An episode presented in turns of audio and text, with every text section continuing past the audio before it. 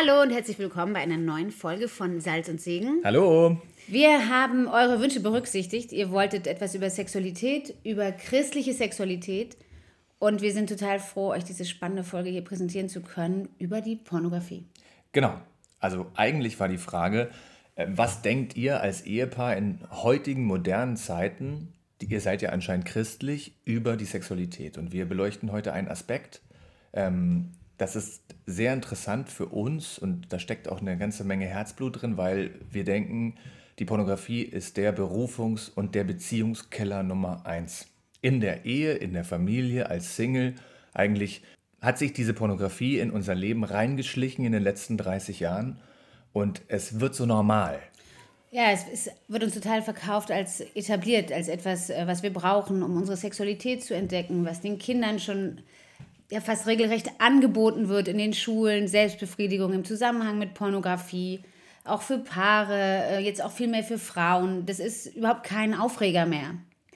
Aber die Beziehungen sagen etwas anderes, weil sonst würde es nicht bei den Sexualtherapeuten eine stetige Zunahme geben von überwiegend Männern, die Probleme haben in einer Beziehung mit der Sexualität, die Probleme haben, ihre Sexualität auszuleben, allerdings nicht beim Konsumieren von Pornografie. Sonst wäre auch Pornografie nicht einer, vielleicht einer von mehreren, aber doch ein wichtiger Scheidungsgrund in den Ehen. Bei 56 Prozent. Also so, so gut, toll voranbringt, wie uns das irgendwie oft vorgegaukelt wird, ist Pornografie gar nicht. Und das wollen wir heute beleuchten. Genau, wir haben uns ein Ehepaar eingeladen, was sich damit sehr gut auskennt. Da sind wir ähm, sehr dankbar, dass Sie zugesagt haben. Das ist ein sehr privates Gespräch geworden. Ja, sehr persönlich von beiden Seiten. Ja, und als wir ähm, später dann im Schneideraum saßen, haben wir uns gesagt, okay, das hat so viele Facetten, das können wir eigentlich nicht so zusammenschneiden, sondern wir haben uns entschlossen, wir machen einen Zweiteiler. Das heißt, wir werden jetzt die erste Folge veröffentlichen und in zwei Wochen die zweite. Vorab vielleicht einfach ein paar Zahlen, ähm, damit uns allen klar wird, über welche Dimensionen wir hier eigentlich sprechen. Ein Drittel aller Daten des Internets haben pornografischen Inhalt. Interessant dabei ist, dass diese pornografischen Daten unter der Woche abgerufen werden. Es betrifft auch sehr stark die Kinder. Das Durchschnittseinstiegsalter bei Pornografie liegt bei 11. Die Tendenz ist sinkend.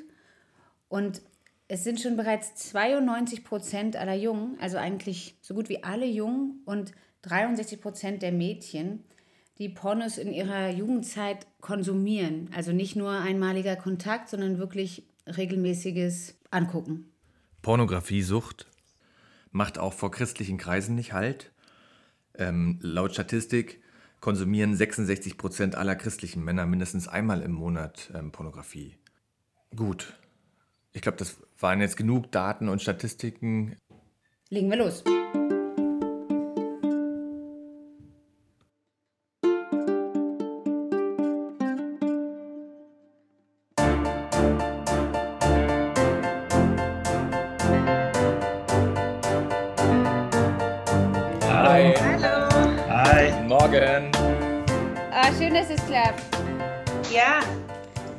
Auch. Herzlich willkommen zu einer neuen Folge von Salz und Segen. Heute gehen wir nach Augsburg und haben zu Gast Jeremy und Inka Hammond in unserem Podcast. Vielen Dank, dass ihr euch Zeit genommen habt. Hallo. Hi. Hi. Mann, schön euch mal zu sehen. Ja. Aber wir haben heute irgendwie voll den Lauf. Unser Großer hat die Kopfhörer versteckt und ähm, unser Babysitter ist abgesprungen und äh, also nicht wundern, es wird ein bisschen chaotisch. Wir haben jetzt drei kleine, die, ähm, die zwei spielen, der andere schläft. Mal schauen, wie sich das so ausnimmt. Also, also nicht wundern, wenn dann immer einer aufsteht, ein Baby durchs, ähm, durchs Display fliegt. Oder eine Banane schneiden muss oder irgendwie, keine Ahnung. Mal gucken. Aber so, so ist es einfach. Ne? Ist, ja. Also mit, mit Familie kannst du es nicht anders machen. Ja, voll okay. Wir haben auch ein krankes Kind zu Hause. Okay. Aber schon älter, ne? Eure sind schon ein bisschen älter. Ja, ja. Die hat sich jetzt zurückgezogen. Vielleicht starten wir damit, dass ihr euch ähm, einfach mal vorstellt und so ein bisschen erzählt, wie es euch ja, dahin verschlagen hat, wo ihr jetzt seid. Einen kleinen Rundumschlag. Das ist eine ganz, ganz große Frage. Viel habt ihr Zeit? Nimm Zeit. Wir nehmen uns die Zeit. Wir versuchen uns die Zeit zu nehmen und sonst kommen wir noch mal vorbei in es, Augsburg. Es kommen dann immer mehr Kinder ins Bild, das werdet ihr sehen. Ja, dann fange ich doch einfach an. Ich bin ähm, gebürtiger Amerikaner. ähm, ja, äh, bin quasi ein Sohn von Missionaren, die jetzt jahrelang in Wien äh, Missionare waren. Und ähm, ja, bin einfach, ich bin christlich aufgewachsen. Äh, wir hatten eigentlich eine, also einfach eine, ich würde sagen, mein Vater war einfach ein Vollzeit-Missionar, meine Mutter auch. Und dadurch war ich sehr geprägt, einfach vom, vom missionarischen eigentlich, vom missionarischen Lebensstil. Ähm, genau, und habe aber relativ früh an ähm, einfach eine Konfrontation mit Pornografie gehabt in meinem Leben und das hat sehr viel geprägt, ähm, einfach von, äh, ja, von Schwierigkeit und von Schmerz und Verwundung, ähm, die eigentlich Jahre, Jahre, Jahre lang ähm, eigentlich angedauert hat. Ähm, meine erste Konfrontation war mit, äh, mit neun Jahren und äh, da war ich mit einem Freund gemeinsam im Zimmer und äh, da war so, er hat mich quasi da hineingeführt in das Thema Pornografie. Und ich habe halt, bin ja aus diesem Missionarischen gekommen, das heißt, nach außen musste alles immer gut ausschauen, aber nach innen war halt dieses ganze versteckte Spiel. Und äh, ich konnte das richtig gut. Also ich habe das einfach gelernt. Ich habe gelernt, wie ich nach außen so rüberkomme, aber nach innen eigentlich ein ganz anderer Mensch bin. Ähm, war sehr gut mit Lügen, meinen Eltern anlügen, Dinge einfach anders so verpacken. Und ähm, ja, bin dann einfach, äh, ich glaube, als ich dann 16 Jahre alt war, habe ich gemerkt, okay, das ist ja eigentlich ein suchtähnliches Verhalten, was ich hier habe. Ähm, ich kann eine, also ich kann kaum eine Woche ohne Pornografiekonsum äh, und wusste eigentlich, ich will raus, aber habe keine Ahnung gehabt, wie und keiner hat es mir vorgelebt. Und ich dachte, okay, eigentlich ist dann meine, mein Ziel im Leben als Christ, das so gut wie möglich zu deckeln, einfach unter der Oberfläche zu lassen. Es darf nicht rauskommen. Ähm, und irgendwie muss ich mich damit abfinden. Also irgendwie so richtige Freiheit gibt es nicht. Äh, genau, bin auf eine christliche Universität gegangen, weil ich schon bereits mit 16 Jahren einen Ruf ähm, auf mein Leben habe, beziehungsweise ich, ich habe einfach Jesus mein Leben gegeben, als ich 16 Jahre alt war und ihm gesagt habe, ich bin auch bereit, mit äh, in den vollzeitigen Dienst zu gehen. Mm, und das hat mein Leben echt geprägt, gerade auch mit der Auswahl, mit der Universität. Was mache ich denn danach? Ähm, bin auf eine, eine, Bibelschule gegangen, vier Jahre, wollte unbedingt mit Jugendlichen zusammenarbeiten und mich da einfach ausrüsten. Aber die, ähm, während dieser ganzen Zeit ist natürlich das Internet dann gekommen, dann ist das natürlich noch einfach rasant explodiert bei mir, äh, was das Thema betrifft von Abhängigkeit, das, was ich früher immer gesagt habe, das mache ich nicht. Da bin ich immer über Grenzen gegangen. Ich das schaue ich mir nicht an. Dann habe ich das doch angeschaut. Da gehe ich nicht hin. Dann bin ich doch hingegangen. Also sind lauter solche, ja, das ist einfach an sich schon bereits in der Sucht schon bereits enthalten, dass man ständig über Grenzen geht, dass es ständig mehr Zeit nimmt und ähm, ja, und bis hin halt natürlich auch zur Ehe. Ich dachte, ähm, wir heiraten. Wir haben uns kennengelernt auf der Universität in Amerika. Und ähm, mir war es sehr, sehr klar, auch sehr früh schon, dass Inka ähm, quasi die Frau meines Lebens ist und ich ihr dann auch bald irgendwann in dieser Verlobungszeit dann einfach gesagt habe, dass ich ein Thema habe mit Pornografie. Ähm, genau, das hat uns schon, also, aber ich habe ja nicht wirklich reingucken lassen, wie es wirklich in mir drinnen ausschaut. Mhm. Das war wie so ein Abhandeln. Ich habe das jetzt einmal erwähnt und das muss jetzt reichen. Also er hat mir das damals erzählt, das war wie, ich kann mich ehrlich gesagt schon gar nicht mehr so genau daran erinnern. Er hat es so in einem Nebensatz erwähnt. Das war jetzt nicht irgendwie... Ähm, eine Lebensbeichte. Das war eher so ein, das war mal so in meinem Leben, damit habe ich ein Problem. Und er ist ja auch davon ausgegangen, sobald man verheiratet ist und Sex haben darf, weißt du, so dieses, dieser christliche äh, Freifahrtschein, so vorher ist alles verklemmt und wenn du verheiratet bist, wird alles gut. Und das hat natürlich hinten und vorne nicht fun funktioniert. Ähm, die ersten Wochen waren wohl okay bei ihm, aber dann ging das Ganze wieder von vorne los und dann hatte er den, den unheimlichen Druck, das von mir zu verheimlichen, weil ich war ja immer da. Also ich war ja jetzt, ne, wenn man alleine Single ist, dann sperrt man sich in sein stilles Kämmerlein. Das hat man ja als verheirateter Mensch nicht. Und das war, glaube ich, für ihn nochmal ein ganz neues Level, ähm, der, ja, wie so eine zweite Persönlichkeit zu haben und ein Doppelleben zu führen und ähm, auf der einen Seite der fürsorgliche Ehemann und Vater zu sein, wir haben ja dann auch Kinder bekommen, und auf der anderen Seite halt total im, im tiefsten Sumpf zu stecken, den man sich überhaupt vorstellen kann. Das ist schon echt heftig. Ja, auch diese Sucht zieht ja dann eben noch diese Lüge und das alles ja. nach sich. Ne? Also man verstrickt sich da immer mehr und ähm, also ich, ich weiß nicht, also auch, ich glaube auch als, was du auch meintest, ne, man denkt so nach der Ehe, dann hat man quasi diesen Freifahrtschein und dann erledigt sich so eine Problematik vielleicht, aber ähm, auch zu realisieren, dass es gar nicht zusammenhängt, ja, diese ja. Pornosucht mit der Ehe irgendwie ist ja auch als Frau total schwierig, also mhm. ähm, das zu trennen, ja, geht ja eigentlich gar nicht so. Nee. Ja. ja. Und ich denke, das zeigt auch, wie wenig Verständnis dafür da ist, was Pornosucht denn überhaupt ist und wo das herkommt, wo das seine Wurzeln hat.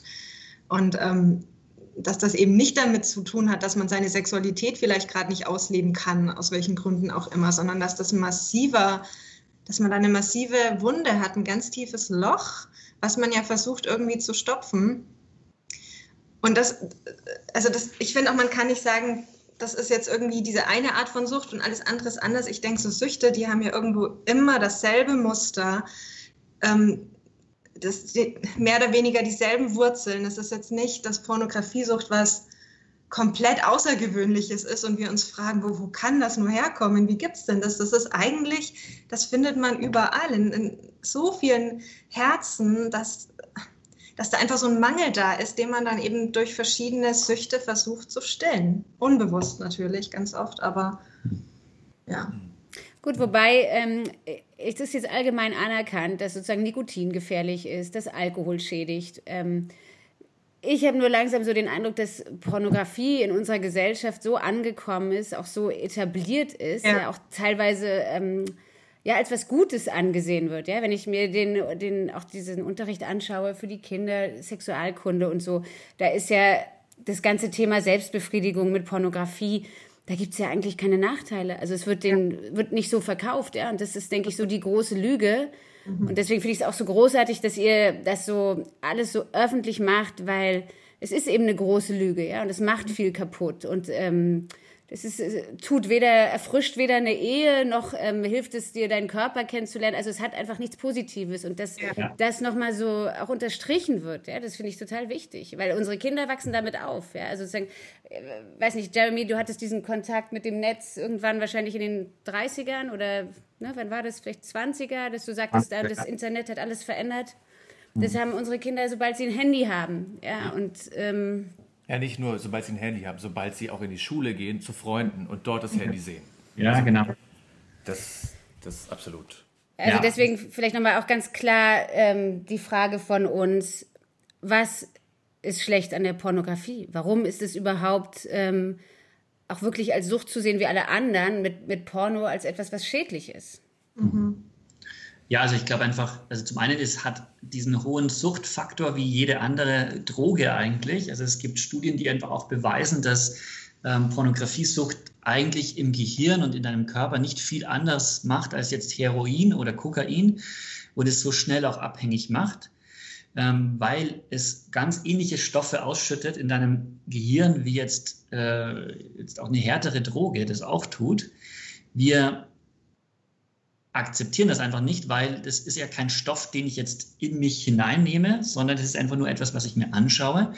Aber dadurch, dass es immer äh, oder fast immer in Verbindung ist mit Selbstbefriedigung, werden einfach dadurch diese Supergefühle quasi ausgelöst im Gehirn, die auch eine, eine reguläre Droge auch auslöst.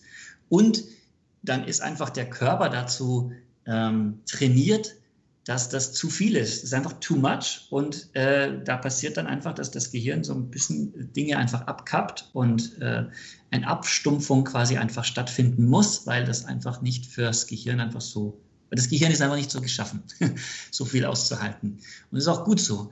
Ähm, und aber die Gefahren sind, sind einfach erstens, also ein riesen Suchtfaktor. Das heißt, ich kann da relativ schnell, relativ einfach da hineinrutschen. Und das Zusätzliche ist, ist das Suchtmittel überall erhältlich. Also ich ist ja wie Kokain in der Hosentasche mit dem Handy. Ich kann ja jederzeit, jedes Mal, wenn ich mich schlecht fühle, greife ich da einfach hin und ich kann einfach irgendwo, ich bin fast immer, kann ich mich wo abseilen, alleine sein und dann mit dem Handy ähm, ähm, quasi, ja, fast meinem Harem quasi angucken. Also man muss das ja fast so sagen. Und ähm, das ist etwas, was wir uns nicht so genau, wir wollen uns das nicht anschauen, dass das einfach eine Riesenproblematik ist für die eigene Sexualität, also für die eigene Würde. Also ich ruiniere mir meine eigene Würde dadurch und ruiniere mir einfach auch guten Sex dadurch, weil ich ähm, meinem Körper und vielem anderem einfach trainiere, es muss von, von jetzt auf dann gehen. Es hat nichts mit Intimität zu tun. Es hat nichts mit Sicherheit zu tun. Es hat nichts mit, mit Wertschätzung zu tun. Es hat immer nur mit ich will, ich habe, ich muss und ich raube mir das. Ich hole mir, was ich will. Ähm, das ist fernab von, von göttlichen Gedanken über Sexualität, Sex, Intimität, Sicherheit, Wertschätzung, sein Leben sich hinzugeben dem anderen. Ähm, und das ist, glaube ich, was am Ende wirklich, ein, ja, wo man sagt, da, man kann, wie du es auch gesagt hast, man kann der Pornografie nichts Gutes abgewinnen, auch nicht einen moderaten Konsum. Mhm. Ähm, der, den gibt es einfach nicht. Also einen guten moderaten Konsum gibt es nicht. Ja, man muss sich auch überlegen, was die, also wie entsteht Pornografie denn überhaupt? Eine Pornografie befeuert ja den Menschenhandel. Und wenn ich das konsumiere, dann ähm, mache ich Menschenhandel möglich. Das muss man sich ja auch mal vorstellen, dass die wenigsten Darsteller von diesen Pornofilmen das freiwillig machen. Ja, also da gibt es ja mittlerweile auch genügend Aussteiger, die erzählen, ähm, dass sie haben das nur unter Drogeneinfluss und Alkoholeinfluss überlebt. Das hat ja nichts mit Spaß zu tun. Und ich finde auch, dass ähm, was überhaupt nicht in unsere Zeit reinpasst, wo, wo es ja immer heißt, die Rechte der Frauen und so weiter, und dann können aber solche Filme ähm, publiziert werden, die die Rechte der Frauen und die Würde der Frau mit Füßen treten. Also ja, wo Frauen geschlagen werden, wo Frauen ein Objekt sind. Wie kann man sowas gutheißen? Also das, das, das geht nicht in meinen Kopf, ja. wie man nicht ansprechen kann in unserer heutigen Zeit. Und wie Frauen ja teilweise sogar sagen, ja, sie finden das in Ordnung oder sie schauen das mit ihrem Freund an. Und ich glaube, ganz, ganz tief in sich drin ist da ist da trotzdem so eine Abneigung. Und wir, ich glaube, unsere Generation braucht Worte und ja, Worte, um das auszudrücken, was hier eigentlich schief läuft. Da ist noch so eine Sprachlosigkeit da. Mhm. Da fehlt es an Aufklärung, da fehlt es auch an Organisationen, wie wir das sind, die dem Ganzen einfach auch eine Plattform geben. Ja. Vielleicht noch ein Punkt dazu. Ich meine, wir haben dieselbe Erfahrung gemacht, ja. Ähm, ich war auch pornografiesüchtig und es gab einen Moment, wo, wo es sehr, sehr drastisch war, ja, wo Jesus mich richtig rausgeholt hat. Das war ein halbes Jahr lang. Ähm, das ist schon lange her, es ist 13 Jahre her. Aber was ich dann nochmal sagen wollte, ist, äh, ich denke, die Sexualität in der christlichen Ehe ist ein bisschen vergleichbar wie ein Warp-Antrieb. Ja, irgendwie, wenn man so ein Star Trek-Fan ist, dann weiß man sofort, Warp-Antrieb, der bringt dich. Jetzt.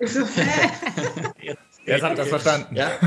Also ja. im Maschinenraum, das ist, das ist das zentrale Element. Wenn das kaputt ist, dann ähm, äh, ist Raumschiff Enterprise zu Ende. Ja? Und äh, also das ist meine Erfahrung, ja, dass ich einfach sagen muss, mit, mit einer ehrlichen, schönen Sexualität, du, du wirst so stark, ja, du bist so stark. Äh, es gibt so eine, so eine Macht in der Ehe. Es gibt so eine Vertrautheit, wenn du quasi, die Bibel sagt, wir sind, werden ein Fleisch. Und das ist genau das eigentlich, was dann auch gestört ist, ne?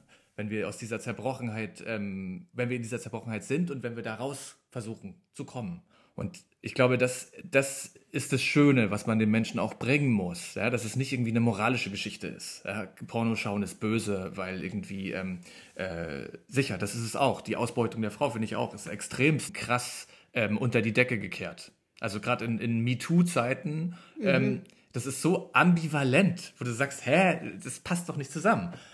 Aber ich glaube auch, diese Schönheit der Sexualität, die dich über, über so viele Krisen auch wegbringt, das ist, das irgendwie, glaube ich, das müssen die Menschen hören irgendwie. Na, auch dass das wirklich ein, ein Schatz ist, ne? Und nicht irgendwie, ja, sowas wie Essen oder Sport machen, sondern irgendwie wirklich was Heiliges in einer Ehe. Ja? Ich glaube, das ist auch total verloren gegangen. Und wenn wenn die Leute gar nicht mehr wissen, was, was das bedeuten kann, ja, dann mhm. klar, dann bist du für sowas auch viel anfälliger. Mhm. Ja, und es ist kein Wunder, dass der Feind gerade die Einheit attackiert ja. zwischen Mann und Frau, weil wie du schon sagtest, das ist einfach ein Powerhouse, wenn es wenn, da stimmt. Das ist mhm. Wahnsinn, was da alles, ja, da kann tatsächlich tatsächliches Leben entstehen, aber da ja. entsteht ja. auch Berufung, da entsteht Einheit im Gebet, Einheit ähm, in der Vision. Also es ist wirklich wie so ein Kernstück der Ehe, was massiv attackiert wird und eben leider oft auch erfolgreich mhm. attackiert wird. Und ähm, wenn man da ansetzen kann, das, das, ja, und wir haben ja schon die tollsten Rückmeldungen auch erhalten auf die Kurse, die wir anbieten ähm, online, wo, wo dann mit einem Mal Ehen wiederhergestellt sind.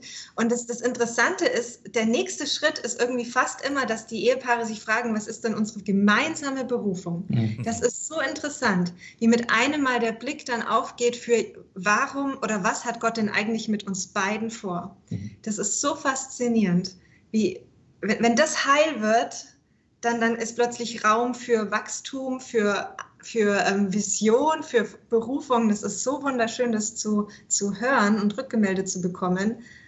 Ja. Das ist echt, äh, ja.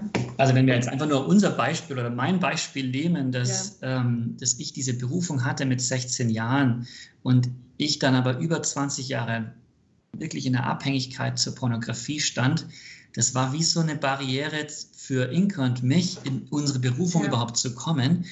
Ähm, und ich dann zurückgeguckt habe, als ich rausgekommen bin aus der Pornografie, habe ich dann mit so einem richtigen, ähm, ich habe echt ein trauriges Herz gehabt, weil ich gemerkt habe, so richtig viel hat sich nicht getan, geistlich gesehen in meinem Leben über zehn Jahre hinweg. Und ich dachte, irgendwie ist alles irgendwie gleich geblieben. Ich bin nicht wirklich gewachsen in meinem Glauben oder Dinge voranzutreiben oder für meine Familie zu stehen. Irgendwie ging es nur darum, dass ich ein dass ich gut ausschaue nach draußen oder in der Gemeinde oder als Ehemann, aber so richtig was voranbringen habe ich nichts in diesen zehn Jahren. Und erst als ich frei geworden bin, dann erst habe ich, glaube ich, für mich persönlich gemerkt, was für eine Macht und eine Kraft das Wort Gottes hat und diese Gegenwart, dass Jesus wirklich meine tiefste Sehnsucht füllen kann. Und dass dann daraus irgendwie ich gestärkt wurde als Mann. Und das hat wirklich uns dann in so eine, so ein, das hat echt Jahre noch gedauert, aber es hat uns hineinkatapultiert in so eine Phase, wo wir über unsere Zukunft nachdenken konnten. Ähm, die Inka konnte auch über Dinge in ihrem eigenen Herzen auch ähm, heil werden und dann zusammen hat sich einfach wirklich vieles ergeben für uns, wo wir sagen, es ist ein Wunder, dass wir jetzt da stehen, wo wir stehen. Mhm. Das hätte ich mir nie gedacht vor ein paar, also vor vor zehn Jahren nie und nimmer. Und das ist echt ein Wunder. Hm. Und das Interessante ist, dass das ja immer da war. Also die ersten zehn Jahre unserer Ehe, es war immer, immer wieder Thema.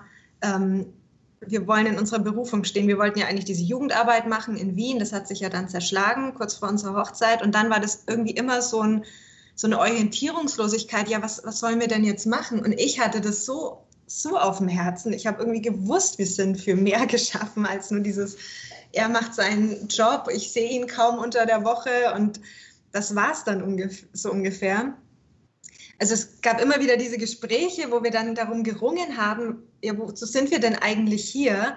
Aber er war total abgespaced. Also wir, ich habe ihn da nicht packen können und es war ein unglaublicher Frustrations, unglaubliches Frustrationslevel für mich, dass ich nie das Gefühl hatte, wir stehen auf demselben Level. Also nie, als würden wir, als würde er in die Richtung schauen und ich in die andere Richtung. Also das war wie wenn wir zwei unterschiedliche Sprachen gesprochen haben, was wir vom Leben erwarten. Und als er dann angefangen hat, heil zu werden und frei zu werden, hat es mit einem Mal, also man kann es eigentlich nur übernatürlich nennen, hat es uns wieder zusammengebracht. Und mit einem Mal konnten wir wieder miteinander träumen und über unsere Berufung reden. Und wie er auch schon sagte, sein Heilwerden hat mir irgendwie so einen Raum gegeben, wo ich heil werden konnte, ähm, wo ich mich um mein Päckchen oder um meine Päckchen kümmern konnte, die ich mit mir rumgeschleppt habe all die Jahre. Und wie wir dann beide so diese Prozesse durchlaufen haben, mit einem Mal war Berufung möglich. Also war das gemeinsame Träumen und Visionieren möglich. Ja. Und wir sagen das, also wir Free Indeed sagen das für bei den Männern, wir sagen, dass Pornografie wirklich der Berufungskiller Nummer eins ist. Also wenn das in deinem Leben ist, dann ist da, ist da, es ist einfach Fakt, da ist ein Deckel drauf, du kommst nicht weiter, bis du dich dem stellst. Es ist wie, wie so ein Goliath, der vor dir ist, du wirst nicht weiterkommen, bis du den erledigt hast, bis der am Boden liegt und du triumphierst kannst und sagen kannst, okay, jetzt, jetzt hole ich das ganze Volk und wir erobern quasi neues Land. Und äh, das ist, glaube ich, in jedem Mann, diese, diese Berufung, neues Land zu entdecken. Und ich glaube, da, da brennen wir dafür, also nicht nur für die Männer, aber es, wir brennen dafür, dass Menschen ja in ihre Berufung hineinkommen und alles, was dagegen steht, das muss erstmal aus dem Weg geräumt werden. Und das kann unser guter Gott, kann das tun. Ja. Also ähm, jetzt. Predigen, sorry. Was? nein, nein. Wir äh, sind ja mittendrin. Ja, sehr äh, großartig. ähm, aber jetzt hast du es in einem Nebensatz erwähnt, dem wollen wir natürlich Raum geben, weil wir haben euch ja nicht nur eingeladen, weil ihr eine krasse Geschichte habt, ganz persönlich, sondern ihr habt Free Indeed gegründet. Und ähm, ja, ist für uns total beeindruckend, einfach jemand, der sich hinstellt und sagt, ey Leute, das muss nicht ewig so sein, du kommst da wieder raus. Äh, damit seid ihr, glaube ich, einzigartig, oder? Zumindest so im deutschen Raum. Ähm, klar kann man ähm, die Suchthilfe und so sich schon suchen, Sexualtherapeuten und so, aber wirklich auch so als Paar, das auch für beide Geschlechter so anzubieten. Äh, möchtest du, wollt ihr darüber so ein bisschen was erzählen, wie das kam, auch wie das zusammenging? Sozusagen, du hast da einen Schlussstrich ziehen können für dich persönlich. Was ist da abgelaufen eigentlich? Und was ist dann passiert, zu sagen, hier, ich möchte jetzt anderen helfen, ja. lass uns was auf die Beine stellen? Ja, also mein Weg in die Freiheit, das hat jetzt nicht von heute auf morgen gedauert. Also das hätte ich mir gewünscht, glaube ich, aber es war auch richtig gut, dass es länger gebraucht hat. Ich habe eineinhalb Jahre gebraucht, um wirklich, ähm, ähm, wirklich frei zu werden. Und dann war ich äh, in dieser Zeit dann noch fünf Jahre in so einer Gruppe, die ich gegründet habe, wo wir einfach äh, wöchentlich Rechenschaft abgelegt haben. Und in dieser Zeit, also diese Gruppe war wie so eine Keimzelle äh, für Free Indeed, weil ich gemeinsam mit meinem Freund ähm, wir haben einfach viel gemeinsam erarbeitet, gelernt, äh, irgendwie die Augen geöffnet, wo ich sagte, ach, also ich habe jahrelang gedacht, die Bibel hat nichts zu sagen zur Pornografie. Also irgendwie gedacht, okay, das ist cool für viele andere Themen, aber Pornografie hat Gott mir nichts zu sagen dazu oder hilft mir auch nicht. Aber in meinem Prozess da rauszukommen, war das einfach eine Schlüsselwaffe, ähm, einfach Wahrheit auszusprechen über mir selber oder in Zeiten der Versuchung. Ähm, und gemerkt, dass es echt ähm, wichtig ist, das Thema auch anzugehen mit christlichen Werten ähm, und einfach ähm, biblisch anzugehen. Und das lag mir einfach auf dem Herzen, gemeinsam mit meinem Freund. Und wir haben gedacht, okay, ähm, lass uns doch einfach mal das, was wir gelernt haben, mal ins Internet stellen.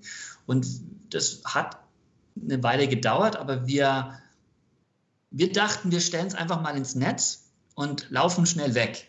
Ähm, weil wir hatten ein volles Herz dafür, dass Menschen in die Freiheit kommen und dass sie das erleben, das, was wir erlebt haben.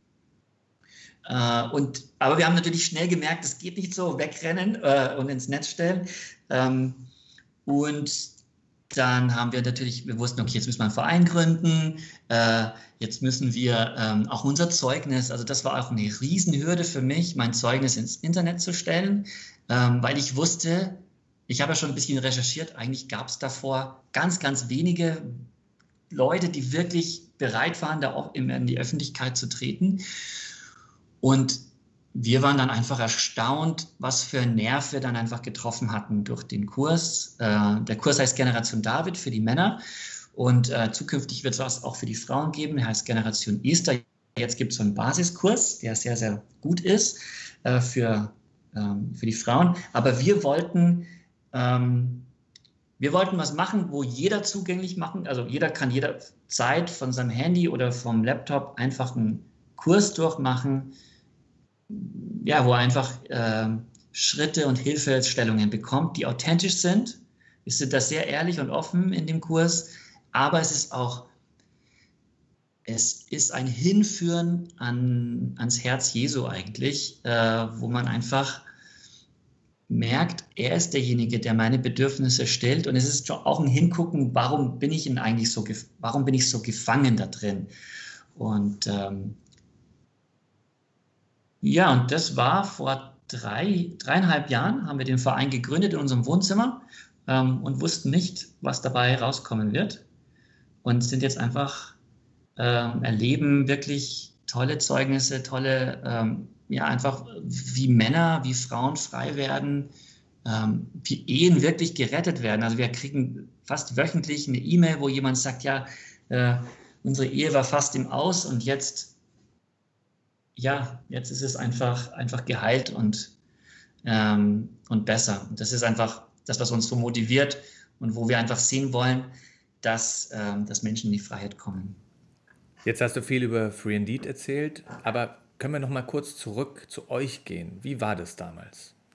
Ja, wir haben also, äh, ich habe wie gesagt, ich habe es der Inge gesagt, ähm, aber nicht wirklich gesagt. Und dann ging das eigentlich in der Ehe einfach weiter. Ich dachte, okay, ähm, ich habe tatsächlich diese Lüge geglaubt, es geht ja eigentlich nur um Sex haben. Das heißt, also jetzt habe ich ja der, bin ich ja in der Ehe, dann wird es vielleicht einfach sich verflüchtigen, das Thema.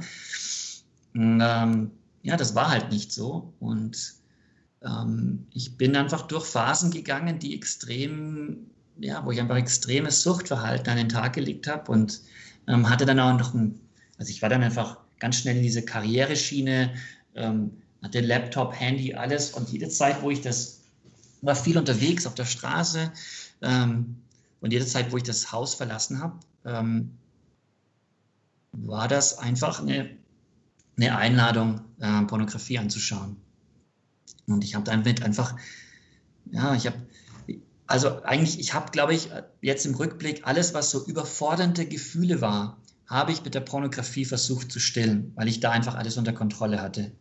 Ähm, also wenn es Langeweile war, wenn es Frust war, Ärger, Stress, ähm, äh, Überforderung, all das, da war Pornografie für mich die Antwort, weil ich mich da sofort besser fühlen konnte. Also sofort war ein vorprogrammiertes, gutes Gefühl da für eine gewisse Zeit.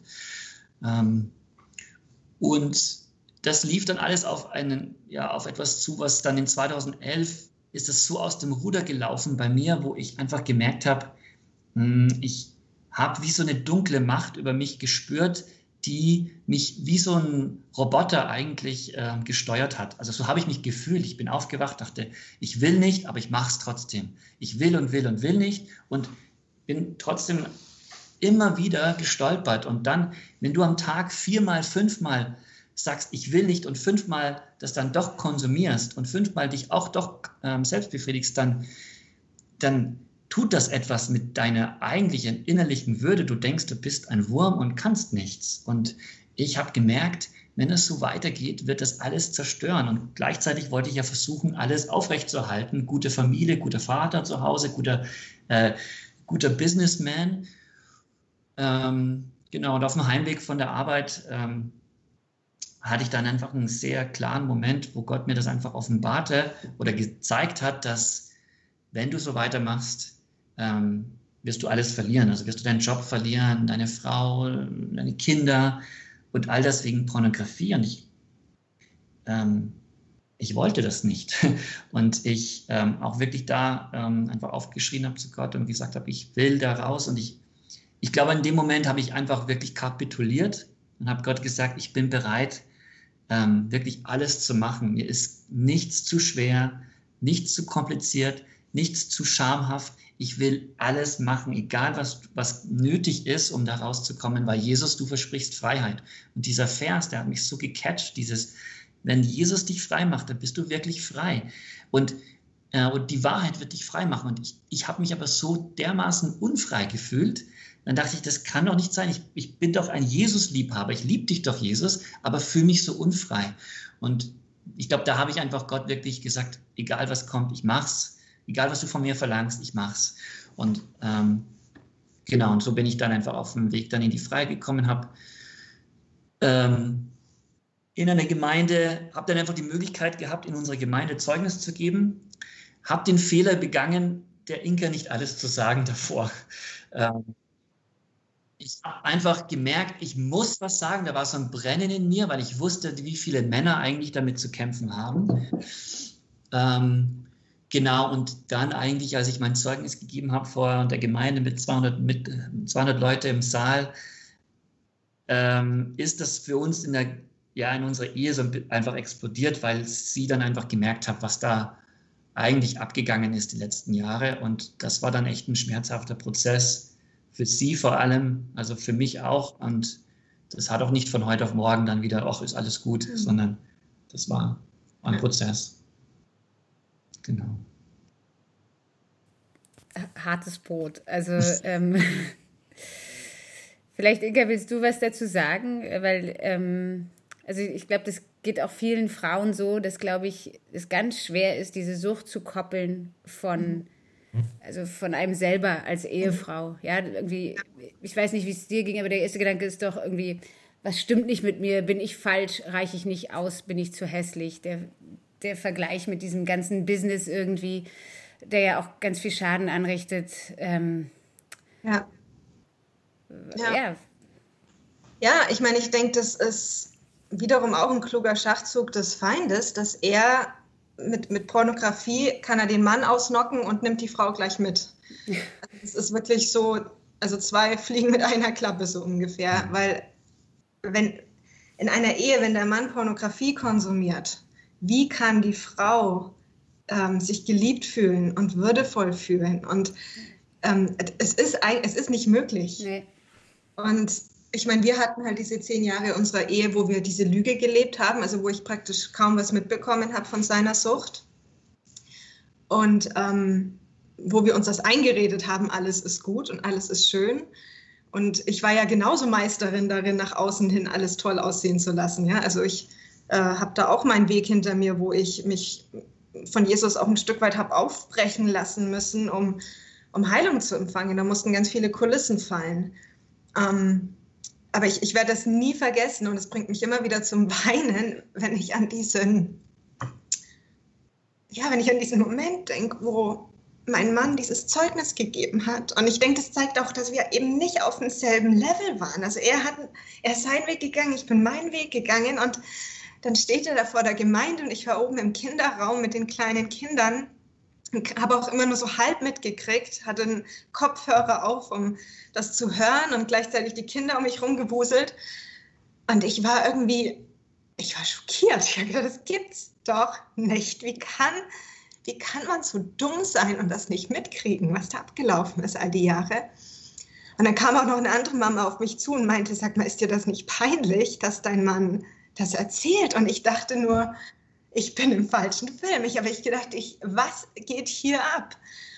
Und das war für mich dann so ein Knackpunkt, wo ich, ähm, ja, wo so diese ganze Verletzung hochgebrochen ist, so dieses, oder hochgekommen ist, so dieses ganze, ich fühle mich besudelt, ich fühle mich ähm, verletzt, du warst mir untreu. Ähm, also selbst Bilder, also äh, Urlaubsbilder aus diesen Jahren, wo wir unterwegs waren und schöne Erlebnisse hatten, die schaue ich mir bis heute durch diesen Schleier an von, das war alles ein falsches Spiel. Also da hat so viel nicht gepasst. Und das war richtig heftig, ähm, Gott zuzutrauen, dass er das wieder gut machen kann. Ähm, also ich muss sagen, er hat auch, also Gott hat so viel Gnade mit uns gehabt. Da ging ganz viel auch sehr leicht, was sehr schwer hätte sein können. Also wo, also wo wir ganz viel auch den Beistand Gottes gemerkt haben in schwierigen Situationen. Aber es war nichtsdestotrotz ein schwieriger Prozess, ein langer Prozess, bis ich Jeremy anschauen konnte und ihm sagen konnte, ich, ich kann dir vergeben. Ähm, das, das war, ja, das war heftig. Das war eine schwierige Zeit. Und ich denke, es ist so wichtig, weil viele Männer denken auch, okay, jetzt bin ich frei von Pornografie, jetzt können wir einfach weitermachen und super. Und die Frau kommt einfach nicht hinterher, weil sie verletzt ist. Und mhm. das Vertrauen muss neu aufgebaut werden. Und Sexualität muss neu gelernt werden. Und äh, also das sind so viele Ebenen, die da kaputt sind, wo man erstmal hingucken muss und sagen muss, okay, ähm, wo fangen wir hier an aufzuräumen? Also das ist, das ist so wichtig, dass die Frau da auch in diesen Heilungsprozess mit eingebunden ist. Deswegen haben wir auch übrigens auch einen Kurs auf unserer Webseite, das heißt Geheiltes Herz, ist eben auch für Ehefrauen gedacht, hat die Inge auch geschrieben, ja. um einfach gerade diese Themen anzusprechen, auch gerade dieses Ding von, ähm,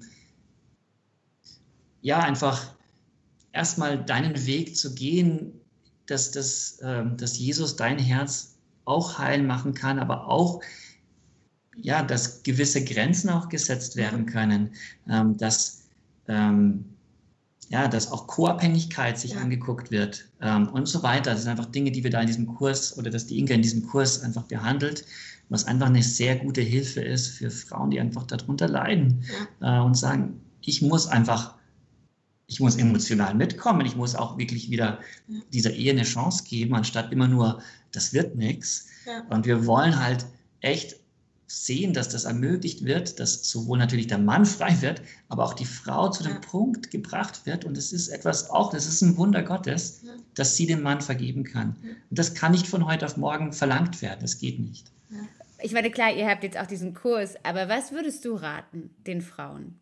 Die das, die, die eine ähnliche Erfahrung haben. Ja, weil irgendwie, ja, also ich, ich glaube auch gerade mit dieser, also was du auch meintest, diese Ambivalenz, ja, zwischen ähm, Pornografie und auch dieser Emanzipation der Frau, das hast du ja, das zieht sich ja durch viele Bereiche, zieht sich ja inzwischen schon so durch normale Filme.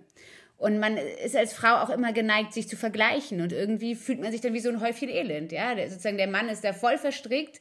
Du siehst sowieso äh, keine normale Frau mehr irgendwie in, in, kein, in den Medien, ja. Äh, die Sexualität hat jetzt eine Riesenwunde. Ähm, sozusagen, wo gehen wir es an, ja?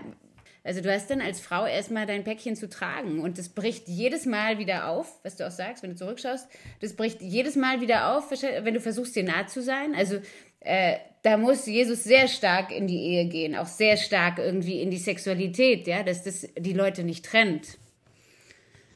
Ja, also ich meine, ich, ich, war eine, ja, ich war eine Frau, die schon immer mit ihrem Selbstwertgefühl zu kämpfen hatte.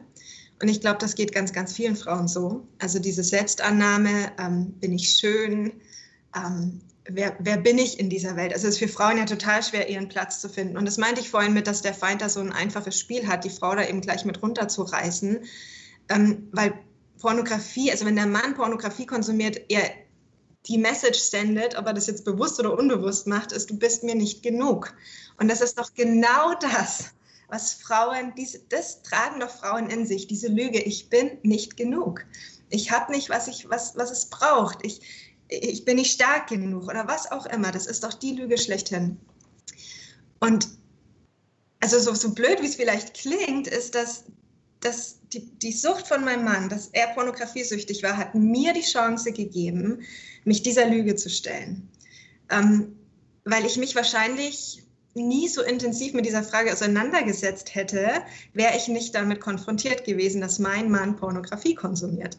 Weil ich dann dadurch herausgefordert war, ähm, mir die Frage zu stellen, ja, mache ich meinen Wert jetzt davon abhängig, wie mein Mann mich sieht oder wie die Welt mich sieht oder was für Anforderungen an mich gestellt werden oder mache ich meinen Wert und meine Würde von Jesus abhängig, der für mich am Kreuz gestorben ist und der mich liebt, ohne ohne Konditionen, ohne irgendwie, ähm, dass ich irgendwas erfüllen muss. Und das ist, was bei mir so in Gang gekommen ist, als mein Mann dann frei geworden ist und eigentlich mit diesem Zeugnis, das er gegeben hat, wo ich persönlich dann auch auf eine Reise gegangen bin, wo es ganz, ganz viel um meine Würde ging und um meinen Wert und ähm, wie lerne ich mich anzunehmen. Und wo dann ja, so diese dunklen Flecken meines Herzens ins Licht gekommen sind. Ähm, auch ganz viel um Selbstannahme, Essstörung, ähm, Panik, Angst, all diese Dinge, die auch ganz viele Frauen mit sich rumtragen. Es ist interessant, wie Gott Heilung geschenkt hat, wo der Feind uns beide zerstören wollte mit ein und demselben Ding, hat Gott das rumgedreht und das verwendet, dass wir beide heil und frei werden konnten. Das ist echt, ähm, das ist faszinierend. Und das ist auch jetzt die Message, die ich so in mir trage für andere Frauen. Wenn, wenn wir unseren, unseren Lebenssinn und unsere Erfüllung und unseren Wert und unsere Würde in anderen Menschen suchen, dann werden wir immer enttäuscht werden. Selbst bei unseren Ehemännern. Ja, also wenn wir allein das daran festmachen, ob mein Mann jetzt heute einen guten Tag hat oder nicht, ähm, dann über kurz oder lang bröckelt das. Wenn ich aber meinen Wert und meine Würde in Jesus finde und ihn anschaue und mich zu seinen Füßen setze und einfach weiß, egal, egal was um mich herum los ist und was für Stimmen auf mich einprasseln, ich, ich bin würdevoll, weil Jesus mir Würde schenkt. Und das ist die Message, die Frauen einfach hören müssen, egal ob der Mann jetzt pornografieabhängig ist oder nicht. Das ist einfach, und das ist herausgeboren aus diesem Prozess des, des Freiwerdens durch meinen Mann. Also das finde ich schon echt enorm, wie Gott das Ganze rumgedreht hat. Je reifer wir werden in dieser Erkenntnis, dass wir geliebte Geschöpfe sind und dass wir erlöste Geschöpfe sind, desto mehr Liebe haben wir für die Menschen um uns herum. Ja, deswegen brauchen wir dringend Erlöste und geliebt, also Menschen, die das einfach wissen, dass sie erlöst und geliebt sind, weil diese Welt braucht, braucht Menschen, die da drin gegründet sind.